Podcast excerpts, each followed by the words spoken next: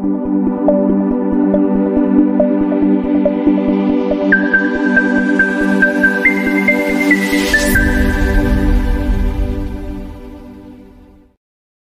Buenos días traders, les habla Gabriela, bienvenidos a una nueva transmisión de premercado americano. El día de hoy, miércoles 26 de julio, ya son las 8.35 de la mañana en Nueva York, 8.35 en Santiago, 2.35 en Madrid y hoy día partimos con no muy buenas noticias para Microsoft. Lamentablemente, ayer nos entregó un reporte de ganancia trimestral que dejó bastante que desear para los próximos meses y eso es lo que decepcionó en gran parte al mercado. Por otro lado, Alphabet sí que logró sorprender y entregó movimientos alcistas y de hecho ahora mismo en el premercado también continúa con esos movimientos hacia el alza, pero eso es lo que ha generado esta sensación de no mucho apetito al riesgo, menos aún en una jornada en la cual tenemos decisión de política monetaria de parte de la Reserva Federal de Estados Unidos y cualquier cosa podría pasar.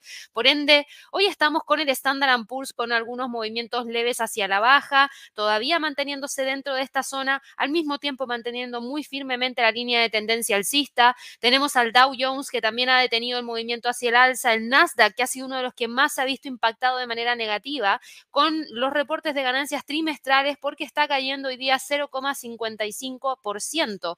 El tema de los reportes de ganancias trimestrales es importante. Yo les decía, tuvimos a Alphabet, tuvimos a Microsoft, tuvimos a Snap, que se desplomó fuertísimo, tuvimos a Coca-Cola, tuvimos a Boeing, tenemos también información relacionada a Wells Fargo por una recompra de acciones que el mercado no esperaba y que también ha generado bastante movimiento dentro de esa acción. Tuvimos a ATT, tuvimos a Teladoc Health, hemos tenido también movimientos interesantes de parte de, Union Pacific, entre otras más. Y para hoy día tenemos un calendario económico que ya nos arrojó el dato de permisos de construcción para Estados Unidos que quedó en 1.441.000, mejor de lo que el mercado había estado esperando, sí, un poquitito mejor, tampoco digamos que fue una gran cifra por sobre lo que el mercado estaba esperando, un poquitito mejor. Tuvimos eso sí una caída en comparación a la lectura del mes pasado y los permisos de construcción en términos mensuales terminaron quedándose en menos 3,7%. No es un buen dato. A las 10 de la mañana vamos a conocer las ventas de viviendas para Estados Unidos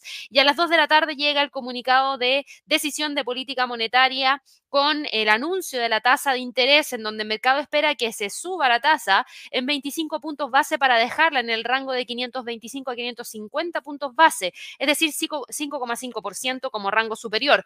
Así que eso es lo que el mercado está esperando el día de hoy. El día de ayer teníamos una probabilidad de 1,98% de ver un alza de 25 puntos base. ¿Esa probabilidad hasta ahora ha cambiado o no ha cambiado? Vamos a verlo de inmediato. Igual lo vamos a revisar en detalle en un ratito más, pero igual para quienes quieren el resumen de los primeros cinco minutos de este live y no estar toda la hora, igual se los entrego, está en 98,9% y sigue siendo el siguiente escenario el de ver un alza de 50 puntos base, que ya lo comentábamos el día de ayer con Javier, ya lo comentábamos el día de ayer con Julián, también en Top Trades quincenal, y ninguno de nosotros considera que eso podría ser algo que llegase a darse gran parte del mercado y nosotros también estamos evaluando la posibilidad de que se genere esa alza de 25 puntos base por también los movimientos que hemos visto en algunas materias primas que han estado empujando hacia el alza las últimas semanas y que podrían complicar un poquitito a la inflación ya para más adelante. Pero eso es lo que vamos a tener el día de hoy en cuanto a calendario económico. Si nosotros miramos nuestro calendario de reportes de ganancias trimestrales, en cuanto a los reportes de ganancias trimestrales hoy día, Teníamos en el premercado a ATT, Automatic Data Processing, a Boeing, a CME, a Coca-Cola, a Thermo Fisher Scientific y al cierre después del FOMC, nosotros vamos a tener Meta Platforms, QuantumScape y ServiceNow. Recuerden que hoy día a las 4 de la tarde hora de Nueva York, después de todos estos datos que se van a dar a conocer durante esta jornada, Asimilando también un poquitito lo que fueron los datos del día de ayer de parte de aquellas empresas que reportaron al cierre, como Alphabet, como Microsoft, como Snap, como Teladoc Health, como Visa, vamos a tener el webinar que hemos estado promocionando y que al fin llegó ya el día en el cual lo voy a estar emitiendo. Así que por favor, no se olviden de conectarse a las 4 de la tarde, hora de Nueva York, para poder revisar lo que yo les voy a estar presentando en esta jornada que tiene que ver con el webinar de Wall Street, Rally o Desplome, perspectivas para todo el resto del año 2023. Ahí les voy a estar hablando acerca de cuáles son las variables económicas que de ahora en adelante vamos a tener que monitorear, sobre todo después de la última decisión de política monetaria. Ahí les voy a estar hablando acerca de las correlaciones que existen entre los mercados, mercado accionario, mercado de divisas, mercado de materias primas, específicamente en el oro, para ver si es que pueden tomar ventaja de algunos movimientos correlacionados que se dan entre estos mercados. Y también les voy a estar entregando algunas perspectivas y oportunidades de inversión para el cierre de este año 2023. Así que espero que se puedan conectar. Recuerden que es gratuito. En la descripción de este video está el enlace. En el chat también, si ustedes recién se están enterando del webinar, todavía se pueden inscribir. Así que háganlo de inmediato con los enlaces que van a encontrar en la descripción de este video o también en el chat, o si no, vayan a nuestra página www.inversionesytrading.com, vayan a webinars y ahí pinchen el webinar de Wall Street Rally o Desplome para poder registrarse. A todos los que están registrados, yo les voy a enviar la grabación una vez que se termine la emisión del webinar. Si no están registrados, no la van a recibir, así que por favor, traten de registrarse para que de esa manera ustedes puedan acceder a la grabación post evento. Dicho eso, también les quiero recordar que tenemos el curso de Masterclass en Acciones que empieza la próxima semana, el día primero de agosto, eso es martes primero de agosto, se va a estar desarrollando el día martes, miércoles y jueves de la próxima semana.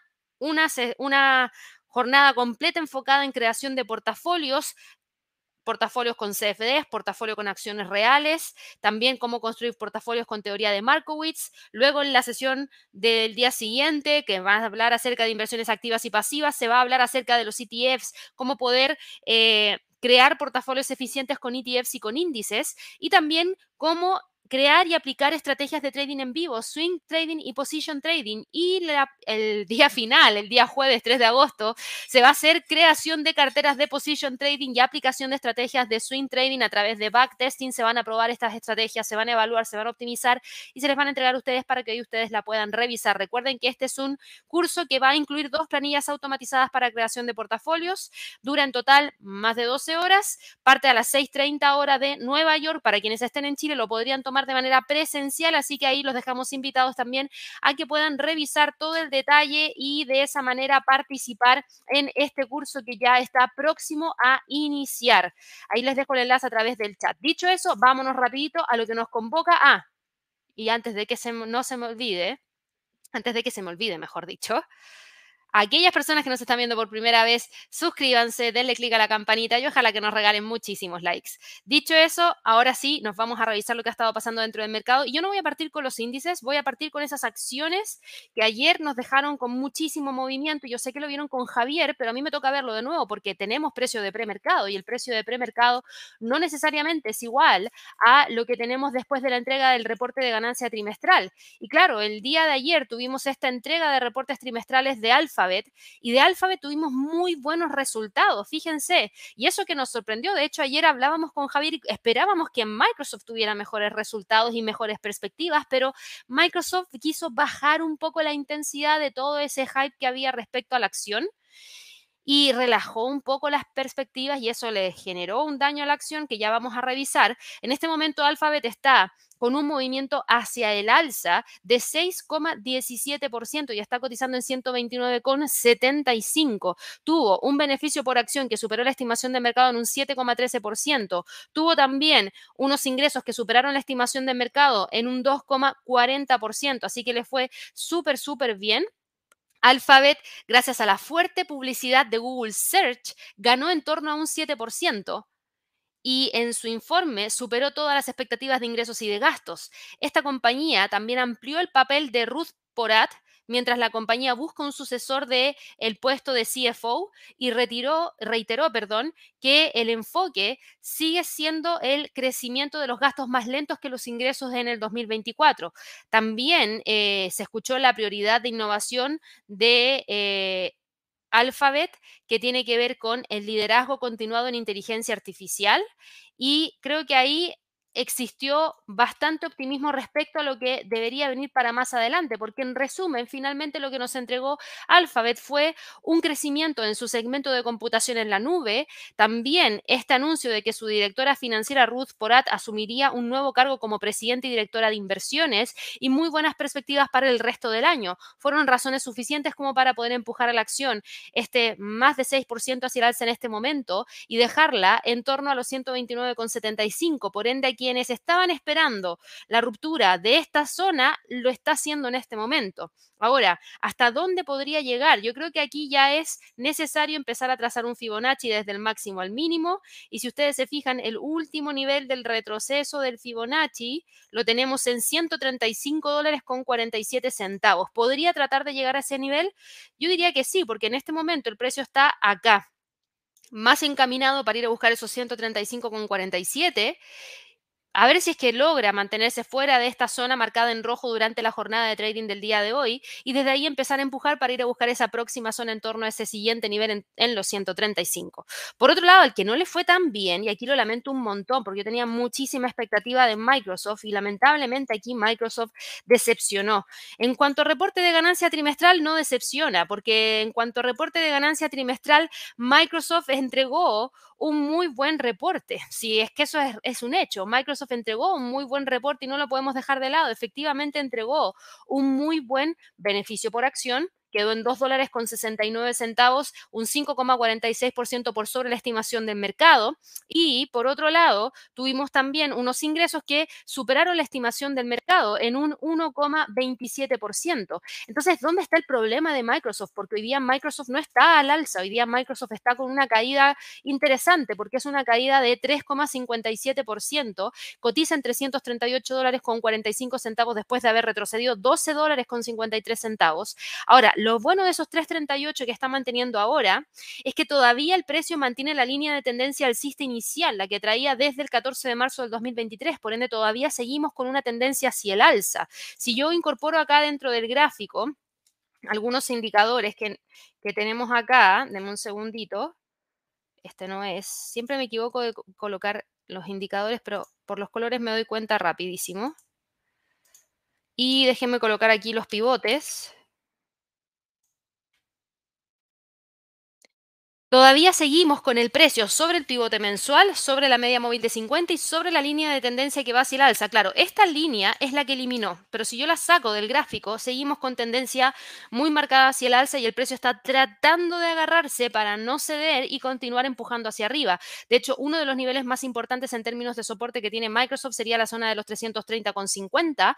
A ver si es que desde ahí logra dar la vuelta y logra continuar con el empuje hacia esos próximos niveles. Se ve bastante interesante lo que ha estado haciendo en este último tiempo esta compañía. Así que ah, lamentablemente la caída del día de hoy viene por la mano de lo que nos entregó como información el día de ayer. Y en resumen, pero yo se los voy a entregar en detalle porque me interesa que tengan esa información porque lo hemos venido siguiendo desde el Trading Day.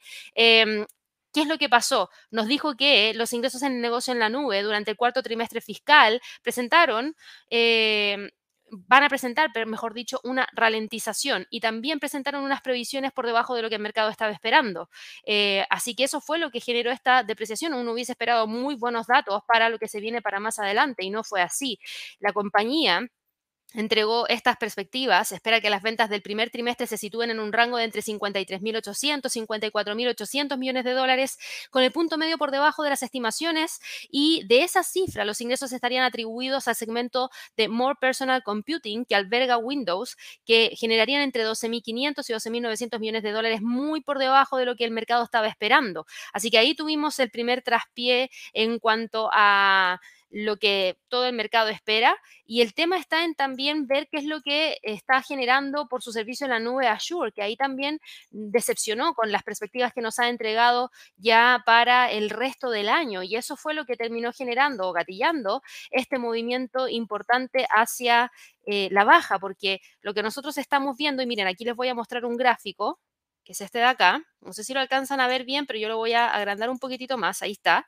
Este gráfico muestra los ingresos por segmento de Microsoft desde el tercer trimestre del año 2021. Y ahí ustedes van a tener productividad y procesos de negocio, em, nube inteligente y more personal computing, que era lo que habíamos hablado recién. Y aquí es donde nosotros vemos que en cuanto a inteligencia, perdón, en la nube, viene con un empuje alcista, pero podría haber sido mayor mayor aún. En cuanto a More Personal Computer, está bastante alicaído este ítem de ingresos en general. Productivity and Business Processes tiene un pequeño incremento, pero nada espectacular. Entonces creo que por ahí es donde va. Eh, la nube inteligente que se compone de Azure, productos de servidor y otros servicios de la nube, generó 23.990 millones de dólares en ingresos durante el trimestre, que es un 15% más en términos interanuales y un 17% más en términos de moneda constante. Azure compite directamente con los servicios de Amazon Web Services y la plataforma en la nube de Google y otros proveedores de servicios en la nube. Y claro, tuvo un crecimiento bastante importante bastante, bastante importante, pero eh, aquí se entregan unas perspectivas para el resto del año que no son las mejores. De hecho, eh, creo que aquí hay que estar atentos a ver cómo se va a dar esto ya para más adelante y es lo que terminó generando este retroceso de parte de la acción que hoy día, insisto, no gusta a nadie. A mí personalmente no me gusta, pero seguimos con tendencia alcista y no ha cambiado la condición de mercado ni se han quebrado niveles de soporte que en ese sentido son relevantes para este activo. Así que yo creo que todavía queda espacio como para poder ver algún tipo de empuje hacia el alza. ¿Esto es lo único de lo que tuvimos información? No, porque también tuvimos el día de ayer a otra compañía que era Snap y Snap entregó un resultado malo. Lo habíamos hablado con Javier, aquí tenían que existir cambios de estrategia bastante fuertes porque la compañía sigue presentando una pérdida por acción. Eh, si bien quedó con una pérdida menor de lo que el mercado estaba esperando, sigue siendo una pérdida por acción. Hoy día la acción cae 17,43% y cotiza en 10 dólares con 33 centavos. Por ende, estas líneas de tendencias alcistas ya pasan a la historia porque el gap bajista con el que debería estar abriendo es tan fuerte que ya nos dejan muy, muy alejados, incluso testeando la media móvil de 200 periodos. Así que ahí hay que tener ojo para todas aquellas personas que están siguiendo muy de cerca lo que ha estado haciendo Snap. Por otro lado, también teníamos a otras compañías que nos han estado entregando información relacionada a sus reportes de ganancias trimestrales. Hoy día en la mañana yo les comentaba, teníamos a Coca-Cola. Y de Coca-Cola Company, el día de hoy nos entregó esto, un muy buen reporte de ganancia trimestral. Fíjense que eh, entregó un beneficio por acción de 0.78, superando la estimación de mercado en un 8,11%, superó los ingresos en un 1,91% y a raíz de lo mismo, las acciones de Coca-Cola hoy día se encuentran operando con un alza y esa alza nos lleva a eh, los 62,59, es un alza de 0,55%. Es una alza tímida, diría yo. Podemos hablar acerca de que se están alcanzando niveles de eh, Fibonacci relevantes como el 61.8% de este retroceso de Fibonacci que ha logrado respetar bastante bien y que en este momento también sigue respetando, a ver si logra empujar y continuar con ese movimiento hacia el alza, pero en este momento se ve que se está quedando por debajo de ese nivel. Y claro, todo entregó, todos los resultados fueron buenos. Sus ingresos orgánicos aumentaron un 11% en el trimestre, impulsados por la subida de los precios. Coca-Cola también además elevó las previsiones para todo el año tras este sólido informe que ha presentado. Y esa alza también se traslada hacia otra compañía que nosotros también venimos siguiendo desde el Trading Day, que es PepsiCo.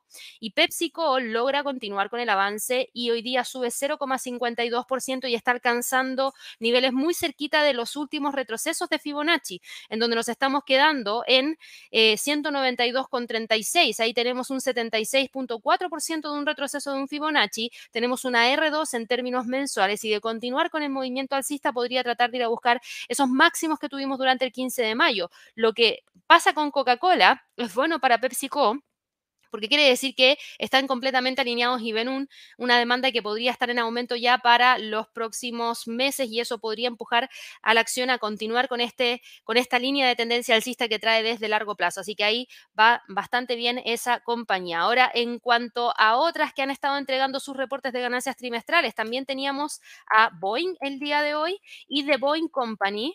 The Boeing Company nos entregó lo siguiente, este fabricante de...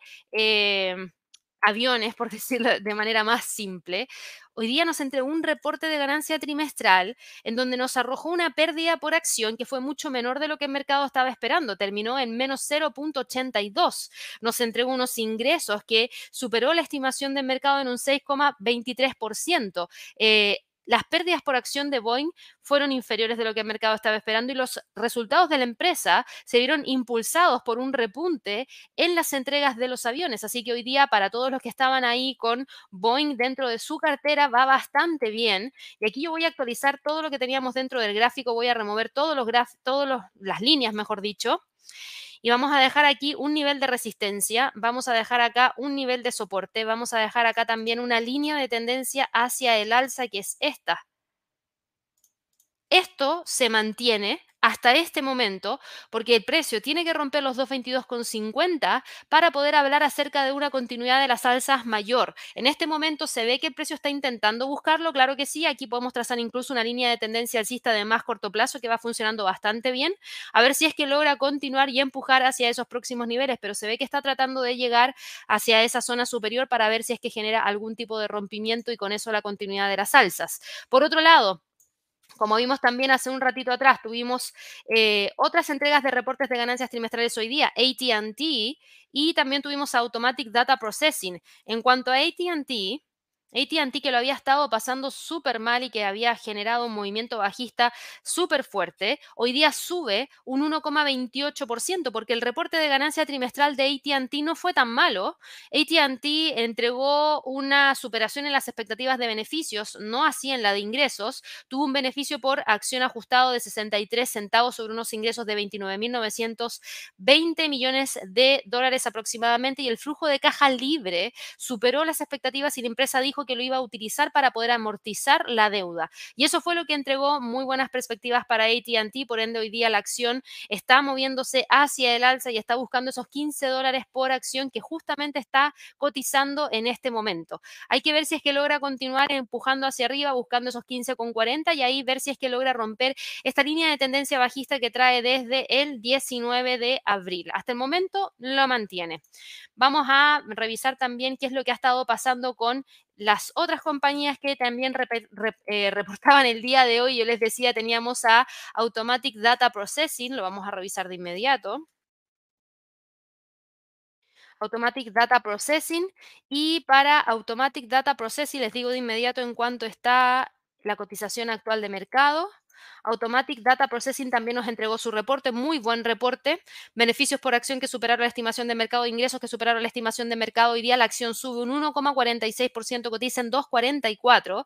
Y desde ahí podría tratar de ir a buscar los próximos niveles. Acá tenemos una, un Fibonacci que podemos trazar y si ustedes se fijan, el próximo nivel lo tenemos ya en 2,47,13.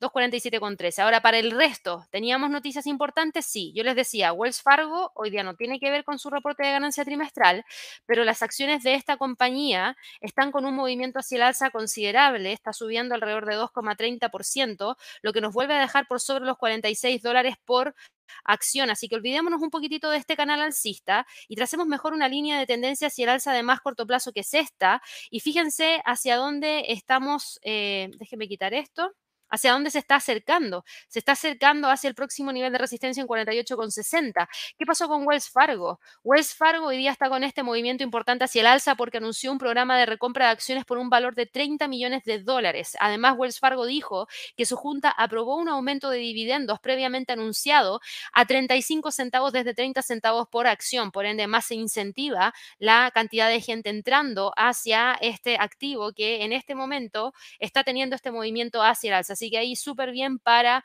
Wells Fargo. Ha sido una noticia interesante. Yo diría que de esas fueron las más relevantes, por lo menos de las que hemos tenido en este momento. Así que yo voy a dejar un poquito de lado las acciones individuales y me voy a ir a revisar lo que ha estado pasando dentro de eh, los índices, porque hoy día tenemos esta decisión de política monetaria a las 2 de la tarde hora de Nueva York y nosotros vamos a empezar a seguir el evento a partir de la 1.30 hora de Nueva York y se espera gran parte del mercado lo espera y así lo vimos al inicio de este live con un 98,9% de probabilidad que se suba la tasa en 25 puntos base. El Banco Central incluso hoy día podría también generar un anuncio de ralentización de su ritmo de endurecimiento. Lo que viene a continuación es objeto de debate. El presidente de la Reserva Federal, Jerome Powell, ofreció algunas ideas de lo que podría ser esta decisión de política monetaria en la última decisión de política monetaria, sobre todo en esa conferencia de prensa que llevó a cabo. Em, y si miramos un poquitito hacia atrás, ¿qué fue lo que nos entregó el Comité de Política Monetaria como información?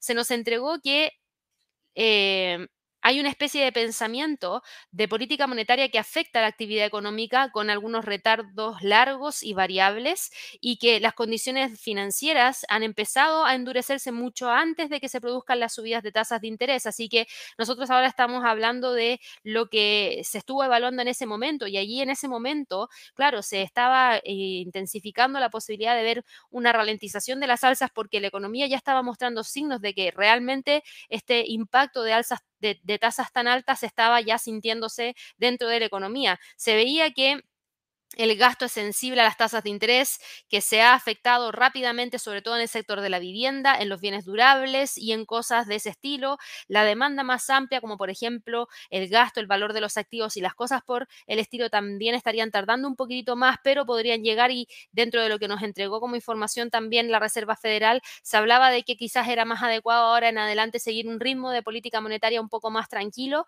de lo que se había estado aplicando anteriormente. Ahora, cualquier cambio en esta opinión que se nos entregó en junio va a ser seguido muy de cerca por parte de los mercados, van a estar muy pendientes de cada una de las palabras que entregue Jerome Powell y por lo mismo Hoy todo el mercado va a estar atento a eso y nosotros lo vamos a estar siguiendo. De hecho, esa es la razón por la cual el día de ayer yo les comentaba que esperaba que el precio de los índices mantuvieran niveles claves, como por ejemplo estos niveles que está presentando acá el Standard Poor's, donde tenemos los 4.575, 4.525 como niveles más relevantes en términos de soporte y de resistencia. No creo que el precio vaya a salir de ahí rápidamente. Tenemos una línea de tendencia hacia el alza muy firme que hasta el día de hoy se mantiene. Tenemos una de más corto plazo que trae, por ejemplo, desde los mínimos de junio y que se ha mantenido pero súper, súper bien, de continuar con el movimiento hacia el alza, podría tratar de ir a buscar esos 4.600 a ver si lo logra. El Dow Jones el día de ayer trató, y aquí tenemos muchas cosas dentro del gráfico, así que yo voy a eliminar varias de estas cosas, todos los dibujos que tenemos básicamente. Voy a trazar la línea de tendencia alcista de nuevo porque viene muy firme todavía. Y también voy a dejar marcado dentro del gráfico uno de los niveles más interesantes a monitorear, que son los 35.600. Esa es la zona de resistencia más relevante, no cualquier otro nivel que tengamos entre medio, porque esto es lo que ha venido respetando desde, por ejemplo, febrero del año 2022. Si logra generar la ruptura de ese nivel, la próxima zona la tendríamos acá en torno a los 36.984. Si trazamos un Fibonacci desde el máximo al mínimo, se van a dar cuenta que para el Dow Jones estamos con niveles bastante interesantes en donde donde ya se acerca hacia, eh, bueno, no, ya rompió el último nivel del retroceso del Fibonacci, así que esto de hecho lo vamos a sacar dentro del gráfico. Y fíjense que los resultados que hemos tenido sí le han afectado, pero nunca tanto como le ha afectado a quién? Al Nasdaq, que ese ha sido uno de los índices que más se ha visto impactado por los resultados de reportes de ganancias trimestrales y por toda la especulación de lo que podría ocurrir el día de hoy. Aquí yo no voy a quitar nada dentro del gráfico porque siento que todavía está súper vigente esta línea de tendencia alcista que trazamos desde los mínimos del 8 de junio. En nivel de soporte que creó en los 15.400 los está manteniendo súper bien. Ha tratado de levantar eh, por sobre esta línea y por sobre esos 15.800 por un tiempo mayor, pero todavía no hace absolutamente nada, se sigue quedando ahí. Yo creo que está en búsqueda de los 15.900, siempre y cuando, por supuesto, el impulso le acompañe. En este momento no estamos viendo que se le acompañe, sino que el precio está quedando muy cerquita de la línea y con posibilidades de rompimiento. Depende mucho de cómo va a reaccionar el mercado con la decisión de política monetaria que vayamos a tener el día de hoy. Si se genera ese rompimiento, claro que podría dar un retroceso hacia los 15.400, incluso llevarnos hacia el pivote en términos mensuales que está en los 14.897. Se ve súper, súper interesante. Y el Russell, por otro lado, que cae 0,19% está en este momento operando entre los 1980 y los 1950. Tenemos acá una línea de tendencia bajista que viene desde el 16 de agosto que se ha respetado súper bien. Hay incertidumbre dentro del mercado y eso no ayuda a que el precio se mueva en una manera distinta, sino que por el contrario se sigue quedando dentro de esta zona a ver si es que logra continuar para ir a buscar ese próximo nivel en, torno a esos 2000, 2023. Eso es lo que ha estado pasando dentro del mercado accionario en Estados Unidos. No creo que haya mucho movimiento fuerte antes de que tengamos la decisión de política monetaria. Por ende, hoy día es miércoles, hoy día tenemos pulso del mercado a las 11 horas de Nueva York. Ahí vamos a volver a actualizar los niveles para el Nasdaq y, por supuesto, revisar algunos activos que ustedes quieren que revise. Ahí recuerden estar suscritos al canal para poder tener habilitado el chat y que de esa manera me hagan llegar las consultas. Pero yo creo que ahí se vería algo bastante interesante que podríamos estar evaluando ya para más adelante. Ahora, en cuanto a los índices en Europa. Miren la caída que tuvo el Eurostock 50, es una caída fuertísima de un 1,51%. Y si miramos el calendario económico para el día de hoy, ¿teníamos o no teníamos fundamentales importantes? Si yo reviso hoy día para la bolsa europea, no hay mucho fundamental importante. Confianza del consumidor en Francia, que terminó en 85, en línea con la lectura del mes anterior. Tuvimos datos relacionados a préstamos privados en la zona euro. Pero nada más que eso. Y si nosotros revisamos el comportamiento, miren la caída que tiene el Eurostock 50 y miren la caída que tiene el DAX. Ayer vimos con Julián el DAX.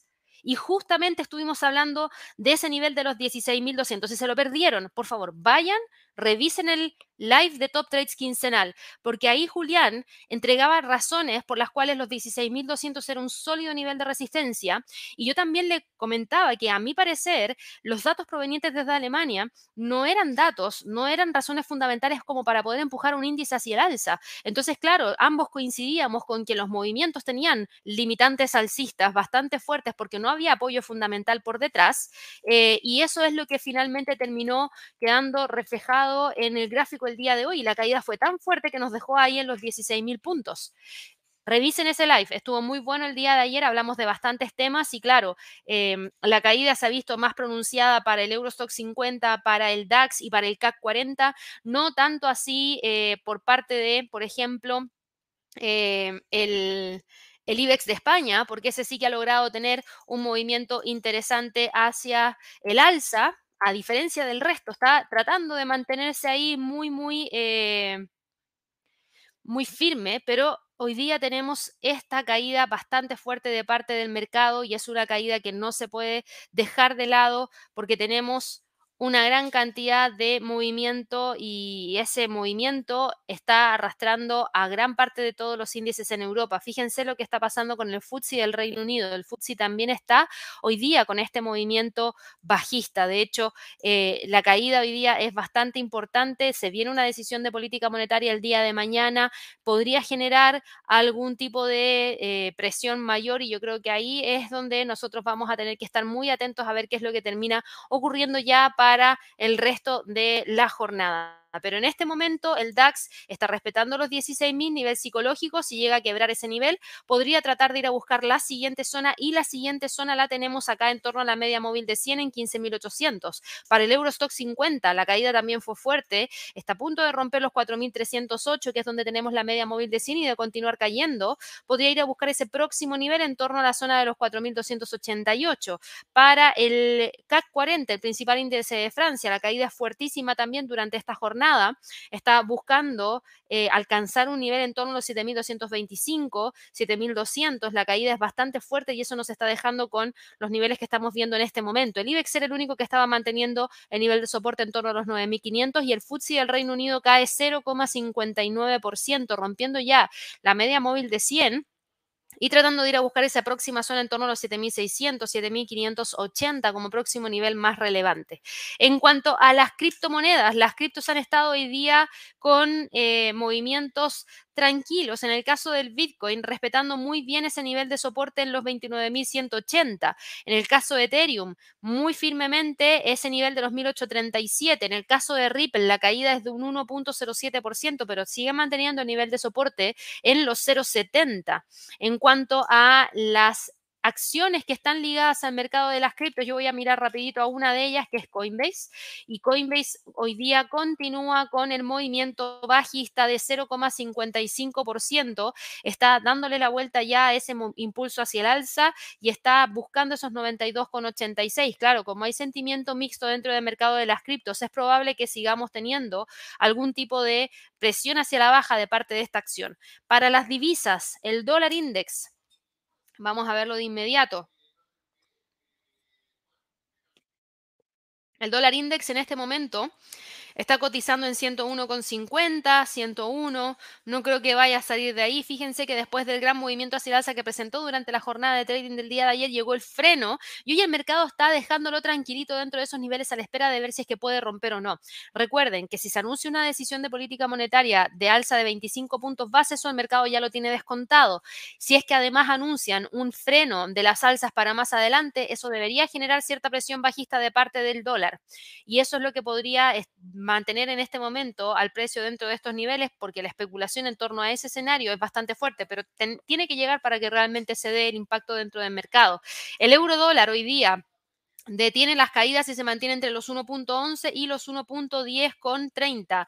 La libra dólar está operando en este momento en los 1.29. Aquí vamos a quitar esto, vamos a colocar una línea de tendencia que va hacia el alza y nos vamos a quedar con los 1.28 y la zona de resistencia, bueno, vamos a dejar acá 1.2950 1,28 como niveles importantes. El dólar frente al yen está con una caída de 0,42%, está testeando ahí el S1 en términos mensuales en 140 con 111. De continuar con la caída podría tratar de ir a buscar los 139 con 67 el dólar norteamericano frente al canadiense completamente lateral y ahí quedándose dentro de esta zona entre los 1.3250 y los 1.31. El australiano frente al dólar norteamericano tuvo un fuerte retroceso el día de hoy, cayó 0,86% y volvió a testear la media móvil de 200 que está en 0,67,23. El dólar neozelandés frente al dólar norteamericano opera entre esos 0,6240 y los 0,6151. El dólar frente al franco suizo opera todavía entre los 0,87 y los 0,8580. Para el dólar frente al peso mexicano, la caída se mantiene, el precio sigue operando entre los 17 y los 16,70. Fíjense cómo todos los activos están respetando los niveles de precio clave que habíamos dejado marcados el día de ayer. El dólar frente al peso chileno sigue operando entre los 8.35 y los 8.30, sin mucho movimiento el día de hoy. El dólar frente al peso colombiano sigue operando entre los 3.920 y los 4.000 como niveles claves. El dólar frente al sol está con una caída de 0,04% y eso le ha permitido mantenerse por debajo de los 3.60. Y en cuanto a las materias primas, hoy día hemos visto que las materias primas han cobrado mucha más relevancia. Los precios del petróleo han tenido un movimiento bastante importante y el día de ayer sí que lograron romper los 79, pero en este momento se está quedando ahí. En el escenario de ver algún tipo de retroceso mayor, el precio podría ir a buscar esos 78, pero fíjense que ahí todavía mantendría esta línea de tendencia alcista, por ende podría intentar darle la vuelta y quedar de nuevo sobre esos 79. Por otro lado, tenemos acá al oro el oro que ha logrado mantenerse muy bien y muy firme entre esos 1980 y esta zona de acá, que está en los 1950. Ahí está. Esa es la zona que ha estado logrando respetar y de hecho yo lo voy a agrandar esto acá. Lo vamos a dejar marcado así para hoy día a ver cómo termina dándose el resto de la jornada, porque en este momento se ve que el precio se está quedando metido dentro de este nivel de soporte que es el piso, resistencia que es el techo y sin lograr salir de ahí. La plata, por otro lado, está en este momento cotizando en torno a los 24,65 y se está quedando en torno a esta zona. Tenemos al precio justo en ese nivel, muy metido dentro de estos dos, puntos que tenemos acá, eh, 25,19 y 24,20. El cobre, por otro lado, está en este momento cotizando en 3,87, está respetando esa media móvil de 100, esa media móvil de 200 periodos, a ver si logra generar el rebote y continuar, pero mientras tengamos este movimiento de caída, fíjense que todavía el precio sigue respetando tanto la línea de tendencia bajista como esa línea de tendencia hacia el alza y en más largo plazo, si nos vamos acá mensual, sigue respetando ese triángulo que habíamos dejado marcado, así que estamos a la espera de ver qué es lo que termina ocurriendo finalmente con el cobre. Eso es lo que ha estado pasando el día de hoy. Avancé bastante rápido porque sé que hay preguntas por responder. Hoy día es un día súper importante, por ende yo voy a partir respondiendo las preguntas de los activos que no hayamos revisado ya y espero que me puedan hacer más preguntas ahí a través del chat. Aquí José nos preguntaba por Nicola a ver en qué se encuentra. Lo vamos a ver de inmediato. Dame un segundito.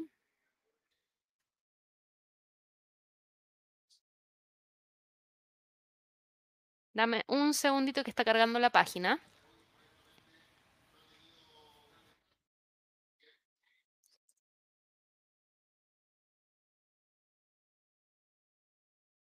Está con un alza de 2,45%, cotiza en 2.079. Nicolás ayer tuvo una caída súper fea, fue una caída de 14% y fíjate que logró respetar ese nivel de soporte que tenemos acá. Que tengo aquí un Fibonacci, déjame quitarlo dentro del gráfico, ahí sí. Eso es lo que logró respetar Nicolás. Además, acá muy cerquita tienes una línea de tendencia alcista, por ende todavía sigue eso vigente.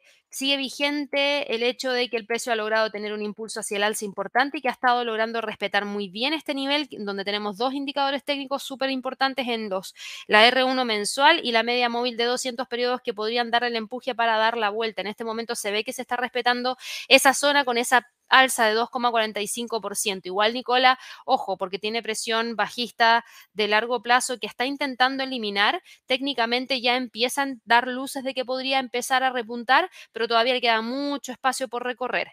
Buenos días para Leo, me preguntabas acá por TXN. Eso es Texas Instrument Incorporated. Nos entregó su reporte de ganancia trimestral el día de ayer al cierre perfecto y tiene una caída bastante importante, según lo que me estás comentando tú, déjame buscarlo porque no es uno de los activos que yo siga constantemente, pero por la caída que eh, está presentando y que se ve es bastante relevante, déjame verlo es una caída de un 4,41%. Esa caída de 4,41%, claro, no viene de la mano de estos datos que tenemos acá, porque si tú te fijas, eh, la compañía nos entregó un beneficio por acción de un dólar con 87, que superó la estimación de mercado en un 6,11%, y también nos entregó unos ingresos que superaron la estimación del mercado en un 3,71%. Eso no es por lo que está cayendo hoy día Texas Instrument. Y aquí yo creo que hay que eliminar esta línea de tendencia, eliminar este nivel de soporte y trazar una nueva línea de tendencia hacia el alza que es esta que tenemos acá. Y además de eso, si tú quisieras, podrías trazar una siguiente línea de tendencia hacia el alza que es esta. Esta es esta última, mejor dicho, es la que terminó quebrando, porque ahora mismo el precio cotiza en 177,87, más o menos por acá, lo que nos deja por debajo de esta línea. Así que esto ya es historia. Eh, puedes trazar un Fibonacci, claro que sí, desde este mínimo a este máximo. Y el próximo nivel de soporte justamente está, está testeándolo en este momento porque es el 50% del retroceso del Fibonacci y eso está en 177,70. Ese es el nivel más importante que hay el día de hoy para este activo, por lo menos en este momento. La razón de la caída, la razón de la caída viene de la mano por el hecho de que eh, Texas Instrument prevé que los ingresos del tercer trimestre se sitúen entre los 4.360 y los 4.740 millones de dólares eh, y eso nos deja con un punto medio de 4.550 millones de dólares y eso está por debajo de los 4.590 millones de dólares que era lo que el mercado estaba esperando. Lamentablemente la compañía nos entregó unas perspectivas para el tercer trimestre que estaban por debajo de lo que el mercado estaba esperando y eso fue lo que terminó generando este movimiento tan marcado hacia la baja. Entregó muy buen resultado, pero malas perspectivas para el trimestre en curso. Vamos ahora con otra pregunta aquí a través del chat. Marco nos dice acá, feliz miércoles antes de las declaraciones de Powell. Una pregunta, Gadi, ¿crees que Meta Platforms publique buenos resultados siguiendo lo de Google o se desplome por lo de Snap? Qué buena pregunta. Ya, es que aquí son dos cosas distintas. A ver, em, son dos cosas distintas porque yo no compararía Snap con Meta. Eso es lo que me pasa. Creo que Snap está muy por debajo de lo que hace Meta hoy en día. Eh, sí, ambas tienen redes sociales, sí pero si te lo pongo como ejemplo, nosotros en inversiones y trading, si prendiéramos alguna campaña de marketing, yo no usaría Snap para aprender una campaña de marketing, pero sí usaría Meta, sí usaría Alphabet, por ejemplo, sí usaría, bueno, no, no usaría Amazon Web Services porque nada que ver ahí eh, teniendo publicidad en la página de Amazon con un tema de trading. Capaz que si lanzo un libro el día de mañana, claro que ahí puedo poner publicidad en Amazon, pero en este momento no es el caso. Em, entonces, bajo ese escenario, creo que es más parecido a Alphabet que a Snap. Ahora, con todo lo que ha estado incorporando también en términos de inteligencia artificial, creo que ahí tiene un punto bastante importante Meta porque podría entregar algún tipo de resultado mejor a partir de lo mismo. Entonces yo creo que eso es lo que también hay que estar mirando. Fíjate que de hecho hoy día Meta está con movimientos hacia el alza después de los resultados de Alphabet, sube 2,20%, por ende ese temor que había respecto a la posibilidad de ver una ruptura de esa línea de tendencia alcista que teníamos acá, cada vez se elimina porque el precio está cotizando en 301 dólares y eso nos está dejando con este activo quedándose por sobre ese nivel y tratando de ir a buscar el próximo nivel en torno a los 309,46. Así que en este momento Estamos viendo que el precio podría continuar para ir a buscar esa próxima zona que estaría ahí en torno a esos 3.10. Se ve que hay algo bastante interesante, sí, podríamos tener buenos resultados también. Yo creo que el tema de los ingresos por publicidad, después de que se incorporó la inteligencia artificial en Meta, podría darle un punto a favor. Y te lo digo porque he visto, en, por lo menos en todas las plataformas de Meta, Instagram, bueno, en Instagram y en Facebook una gran cantidad de publicidad que antes yo no veía. Y yo no he cambiado nada mi forma de buscar ni cómo uso las redes sociales, pero ahora veo una mayor cantidad de publicidad y siento que se está haciendo con inteligencia artificial. Entonces creo que gran parte del mercado eh, está tomando provecho de eso.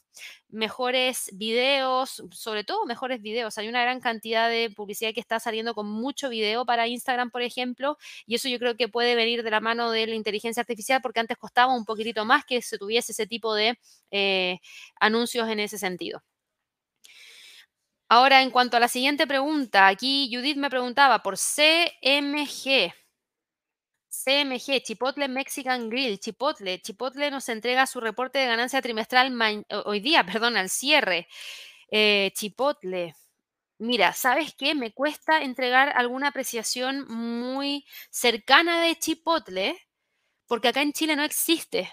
Entonces no tengo, no tengo muy claro eh, la demanda, no, me, cuesta, me cuesta proyectar un poquitito lo que está pasando dentro de Chipotle en cuanto al consumidor no así McDonald's. Siento que eso está en todas partes y es muy, mucho más fácil poder tratar de entender que si algo está pasando acá, podría estar replicándose en otro país también, pero en el caso de Chipotle me cuesta un poquito.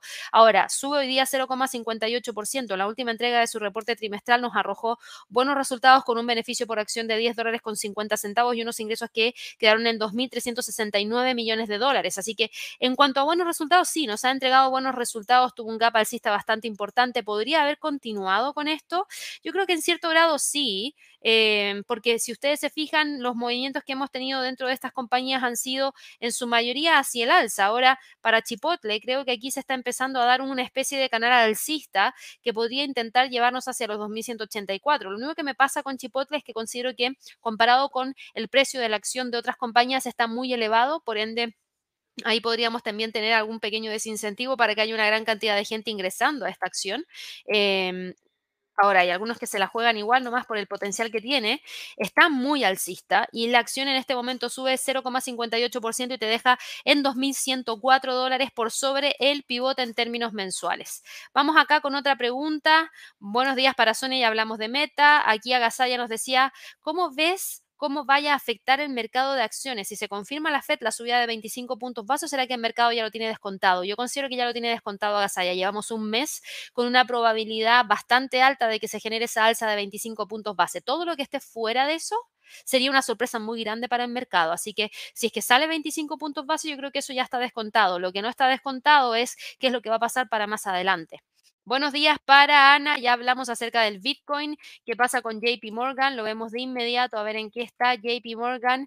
JP Morgan el día de hoy está cotizando con un alza de 0,08%, está en 156,94. Aquí tenemos un movimiento alcista bastante interesante, que es este que tenemos acá y que hasta el momento se ha logrado respetar súper bien. JP Morgan ha sido una de las acciones que mejor se ha estado comportando y ha recuperado muchísimo terreno perdido. Ya quedó sobre 76.4% del Fibonacci, que es el último nivel de esta gran caída que presentó desde octubre del 2021. Por ende, ¿cuál es el próximo nivel? Primero tiene que romper los 160 dólares por acción. Recién después de eso yo empezaría a hablar acerca de cuál podría ser el próximo nivel que podría tratar de ir a alcanzar. Creo que ahí le queda mucho espacio todavía por recorrer y hay que esperar y ver si realmente logra generar ese quiebre importante, pero de que tiene tendencia alcista la tiene. Buenos días para María, buenos días para Carlos. Me preguntaba acá por GREE, e. eso es Greenwich Generation Holdings. A ver, déjame ver acá. GREE. E. Greenwich sube 3,18%. Mira, sube 3,18%. A ver, dame un segundo, eso nos deja en 6 dólares con 82 centavos. Ya, todavía sigue por debajo de los 8,50. Lo bueno es que después de las caídas logró mantener súper bien los 6 dólares por acción, que era un nivel bastante importante que teníamos que evaluar acá.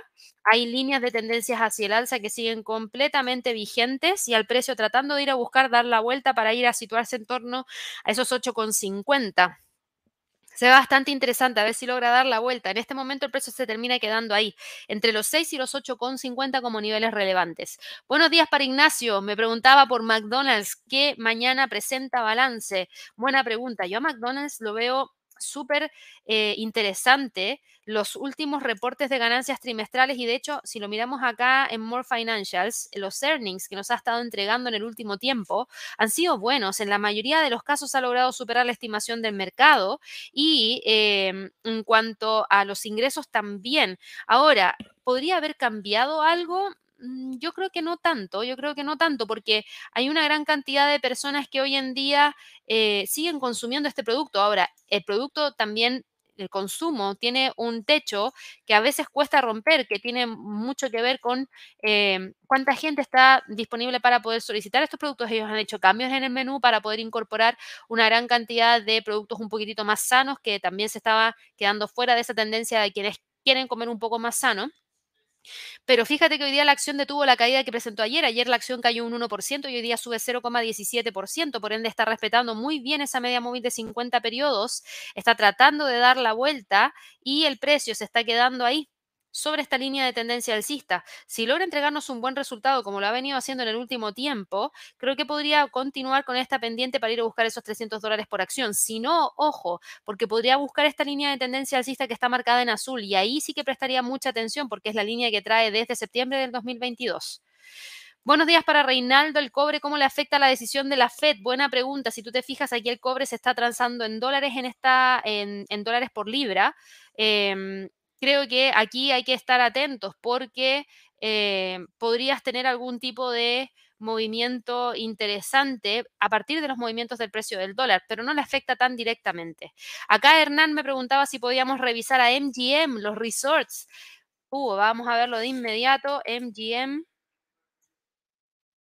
MGM está en este momento cotizando en 50 dólares por acción tras un alza de 0,59%. MGM, a ver, voy a quitar esto. MGM traía esta línea de tendencia bajista súper importante que venía desde noviembre del 2021. Aquí hay una línea de tendencia que va hacia el alza, que es esta que tenemos acá. Eh, que se mantiene, tenemos otra que está acá que también va bastante bien hacia el alza, tenemos al precio quedándose entre esos 48 y los 50. Yo creo que va súper bien MGM. Fíjate que aquí la media móvil de 50 está a punto de quebrar a la media móvil de 100, lo que significaría señal de compra, dándole un impulso incluso mayor. El próximo nivel lo podrías tener entre 51 y 51,87. Y de hecho, más que 51, yo estaría ya hablando de, no, está bien, 51 corrijo, porque ahí tenemos muy cerquita los máximos que tuvimos durante el mes de noviembre del año 2021. Jorge, buenos días para ti. Hernando me preguntaba por eBay. A ver en qué está eBay el día de hoy. eBay está hoy día cotizando, te digo de inmediato, dame un segundito. eBay está hoy día cotizando con una caída de 0.27%, está en 48,18, 48,18. Vamos a quitar esto que tenemos acá dentro del gráfico. Acá hay una línea de tendencia hacia el alza súper marcada que va súper bien para eBay, que ha logrado recuperar terreno perdido. Ahora tiene competencia, pero durísima, por parte de Mercado Libre, por parte, por supuesto, de Amazon y otras páginas que están también siendo muy fuertes competidores para eBay. Fíjate que no ha logrado romper todavía esta zona que tenemos acá de resistencia, que es el último nivel de el retroceso del Fibonacci, que está en 49,33. Por ende, aquí es donde tenemos algo interesante que monitorear. Del precio podría continuar con el impulso alcista y en este momento yo veo que más que continuar se está quedando cómodamente entre los 48 y esos 49,33 a la espera de. Así que yo creo que hay que estar atentos a ver y revisar qué es lo que está pasando con el mercado para ver si logra continuar con ese empuje hacia esos 51. Pero en este momento, insisto, va con un movimiento hacia, el, hacia la baja de 0,37% que nos deja encajonados dentro de estos dos niveles, 49.33, 47.99. Luis nos decía, ¿dónde vemos el soporte más cercano para el S&P? el nivel más cercano para el S&P en términos de soporte lo tenemos acá, 4.550 y luego de eso 4.525. Alberto, ¿qué fue lo que hizo bajar tanto a 3M desde 2018 si siempre fue una empresa líder del mercado americano? Qué bueno, buena pregunta. 3M, eh, a ver, él está hablando de este gráfico mensual. Mira, 3M ha venido con una caída, como bien mencionas tú, desde el año 2017 diciembre del 2017 en adelante, y es una caída bastante pronunciada, en donde hemos visto a 3M que se ha visto también impactado por algunos recortes en los presupuestos, por no tener una gran cantidad de, de, ¿cómo se dice? Em, contratos vigentes que signifiquen una gran cantidad de ingresos. ¿Sigue siendo una empresa líder en el mercado? De todas maneras que sí. Sigue siendo una empresa líder en el mercado, sigue siendo una empresa que en cuanto a reportes de ganancias trimestrales sigue entregando beneficios por acción. Ayer tuvimos un muy buen reporte de ganancia trimestral y eso empujó a la acción hacia el alza porque está dando resultados buenos. Si tú miras los reportes que hemos tenido en el último tiempo, claro, yo aquí tengo hasta el cuarto trimestre del 2021, pero si te fijas, tuvimos buenos reportes en general. El tema está en que, claro, el mercado se ha visto impactado por lo que pasó por la pandemia, esa restricción a poder vender todo lo que ellos querían y tenían que entregárselo al Estado para, me refiero a las mascarillas principalmente, y después de eso, ver qué es lo que se hace para más adelante. Y ha tratado de recuperar, pero al mismo tiempo llegó ese recorte en el presupuesto proveniente desde Estados Unidos y eso es lo que generó lo que eh, hemos visto ya para 3M. Ya abrió la bolsa en Estados Unidos y la apertura del día de hoy para 3M fue en 109,84. Va encaminada para tratar de ir a buscar ese próximo nivel en torno a los 111,74. Em, podríamos decir que Estamos hablando acerca de los 112 prácticamente y ver si es que realmente tenemos algún tipo de movimiento mayor que nos permita decir, ok, con esto ya el precio podría continuar empujando hacia arriba. En este momento estamos viendo que se está quedando de esa manera y no creo que vaya a tener algún tipo de cambio mayor. Si vamos y revisamos qué es lo que ha estado pasando con eh, la pregunta de Lina, eh, cancelar. Lina me había preguntado acá por PAC West, ¿cierto? West Bancorp. ¿Podrías contarnos un poco sobre lo que está pasando y la fusión con el Banco de California? Claro que sí. Mira, de hecho, tuvimos un reporte de ganancia trimestral el día de ayer al cierre de parte de PacWest, que eh, todos ustedes pudieron haber visto, me imagino, con Javier. Eh, pero igual, si no lo vieron, no hay ningún problema. Eh, lo que nos entregó fue un muy mal reporte de ganancia trimestral. Y aquí lo que nos está preguntando Lina es bastante importante porque PacWest, ustedes saben, ha estado con bastantes problemas en el último tiempo. Y claro, esta compañía, eh, el último anuncio que tuvimos de parte de ella y por la cual hoy día la acción está con este movimiento de alza de un 23, 24% en la apertura del día de hoy, es porque se dio a conocer que este banco va a ser adquirido por el Bank of California para crear una nueva empresa que se va a llamar Pacific Western. Y por eso estamos viendo estos movimientos que por un lado se están dando para PacWest, pero si nosotros vamos y revisamos al Bank eh, of California, el Bank of California hoy día abre también con una alza y el día de ayer tuvo una alza de un 11,17%, así que va bastante bien porque tomar estos dos es ampliar la cartera, llegar hacia un sector en específico que le gustaría tener, tomar mayor control y eso es lo que finalmente estamos teniendo como resultado para el día de hoy. Vamos a revisar qué es lo que ha estado pasando con el resto del mercado, qué es lo que ha pasado con la apertura de los distintos activos. Voy a ir a, eso sí, continuar con algunas preguntitas aquí de los miembros del canal. Jorge me preguntaba por Adidas, lo vamos a ver de inmediato. Adidas el día de hoy está cotizando en 177,18. Adidas viene con una tendencia alcista que todavía sigue súper... Y de hecho es un canal. Esto es un canal alcista. Se ve a simple vista el canal. Estoy casi segura que lo vamos a poder trazar. Ahí está súper limpio el canal, aquí tuvo una pequeña salida y todavía seguimos ahí, por ende el nivel de resistencia está en los 190, el, eh, el nivel de soporte, segundito, el nivel de resistencia está acá en los 190, el nivel de soporte, el primer nivel de soporte lo tenemos acá en los 170 y fíjense cómo, eh, acá está, y fíjense cómo el próximo nivel está pesado, a ver, Ahí está. Y el próximo nivel lo tenemos acá. Ahí sí. Esos serían los niveles para Adidas Jorge.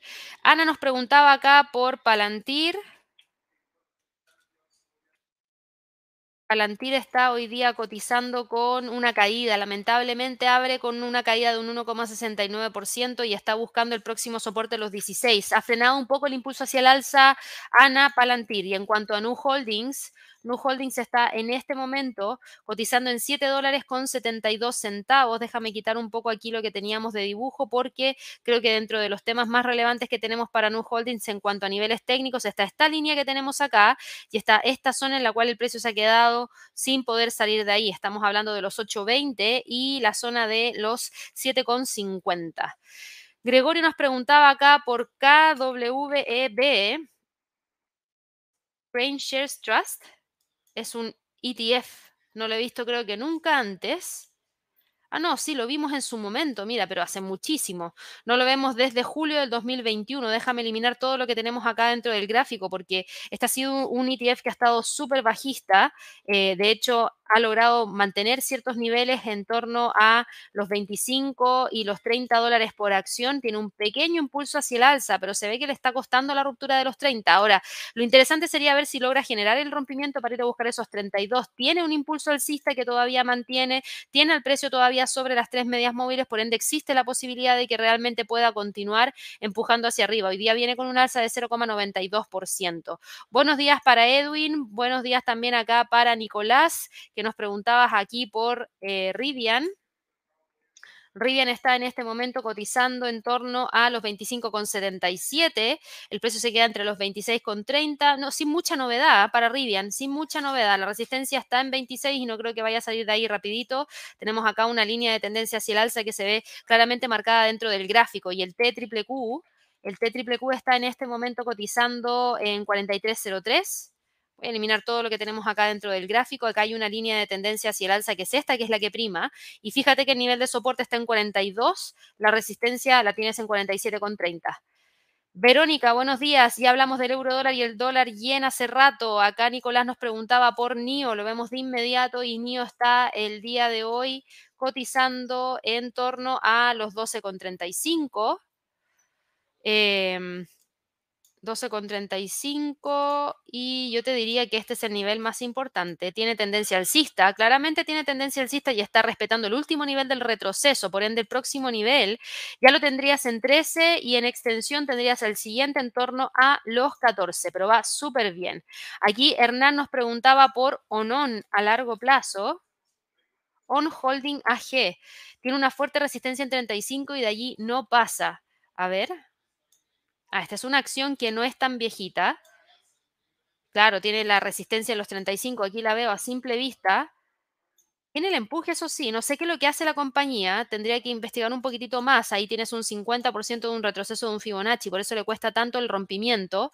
Acá hay una línea de tendencia que va hacia el alza, que es esta que está acá. Incluso tienes una línea de tendencia alcista que es mucho más pronunciada, que es esta otra que tenemos acá va súper, súper bien y tenemos acá un nivel de soporte en torno a los 34. Entre los 34 y los 36.50 serían los niveles más importantes que tenemos que monitorear. Eh, vamos acá con eh, la pregunta, Alex, ya vimos al DAX. Saludos, aquí nos daba Nox desde Mar del Plata y si podíamos ver a Coinbase, que ya lo vimos, pero vuelvo a revisar. Mira, dio la vuelta, en el premercado venía cayendo, logró ponerle un freno a la caída. Está respetando muy bien el nivel de los 96 dólares por acción y se está quedando entre los 96 y los 100. Ahora sí nos vamos a ir a revisar cómo abrió la bolsa en Estados Unidos. Apple está con una leve caída de 0,09%, pero todavía mantiene la tendencia alcista. Alphabet se venía subiendo Mm, eh, bastante, pero ya ha corregido. Fíjense cómo no logró romper los 130 dólares por acción. Al parecer ese va a ser la resistencia por lo menos hasta la decisión de política monetaria. Así que yo creo que ya de ahí nos va a quedar eh, un poquito de movimiento para el cierre. Meta está con un alza de 0,66%, pero la apertura la teníamos en torno a los 300 y rápidamente el precio dio la vuelta. Amazon cae un 1,69% y eso nos está dejando fuera de esta zona que teníamos acá. Vamos a eliminar esto, vamos a eliminar esto que tenemos tenemos acá y al precio lo vamos a dejar con la posibilidad de que incluso vaya a buscar la media móvil de 50 muy cerquita a los 125. Tesla hoy día cae 0,94%, opera en 262,60, se queda entre la zona de los 2,75, los 2,58. Microsoft el día de hoy está con una caída fuerte, pero todavía manteniendo la línea de tendencia alcista. Recuerden que el nivel de soporte más importante para poder confirmar un cambio de tendencia está por acá. Está entre los 3.30 y los 3.27. Atentos a eso, porque hasta el momento sigue manteniendo la línea de tendencia hacia el alza.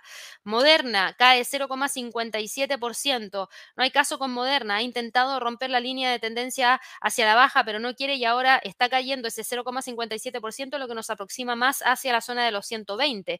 Chevron el día de hoy está con una caída de 0,50% y está cotizando en 161,74. ExxonMobil está con una caída de 0,18% y está operando ahí entre los 105 y los 104,85. Netflix está con una caída de un 1,42%. Atentos a ese nivel de soporte, atentos a la media móvil de 50, porque si profundiza la caída podría generar un cambio bastante importante. American Airlines sube un 1,08% y busca posicionarse sobre los 16,80. Norwegian sube un 1,43% y se mantiene firme sobre los 20. Pepsi, después de las alzas que venía presentando, determina que no puede continuar subiendo y se queda entre los 192 y los 190. Disney sube 0,40%, pero sigue todavía súper bajista, respetando muy bien el nivel de los 85 dólares por acción como nivel de soporte cercano.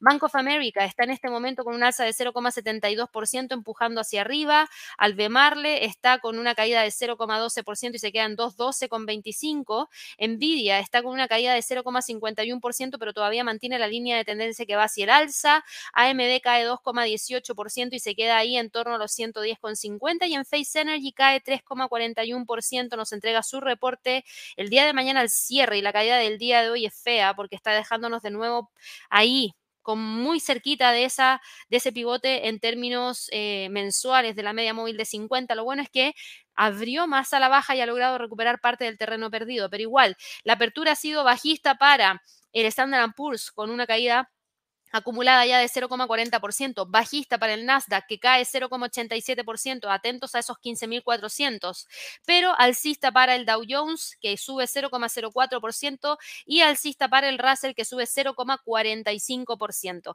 Así que con eso ya vamos terminando la transmisión del día de hoy para todas aquellas personas que nos están viendo por primera vez. No se olviden de suscribirse al canal, recuerden darle clic a la campanita de notificaciones, recuerden que hoy día tenemos el live de Pulso del Mercado a las 11 horas de Nueva York y tenemos también el seguimiento en vivo del FOMC a la 1.30 hora de Nueva York. Y a las 4 de la tarde, después del el cierre del mercado americano junto a Javier, tenemos el webinar de el de Wall Street, si es que vamos o no a estar con un rally para el cierre de este año. Recuerden que los enlaces están en la descripción de este video para que se puedan registrar de manera gratuita y no se lo pierdan, o para que puedan recibir la grabación, eh, pero recuerden que tienen que registrarse para poder recibirla. Así que ahí los espero hoy día en todo ese contenido que les vamos a estar entregando en el canal y en la academia. Que estén muy bien y nos vemos pronto. Hasta luego.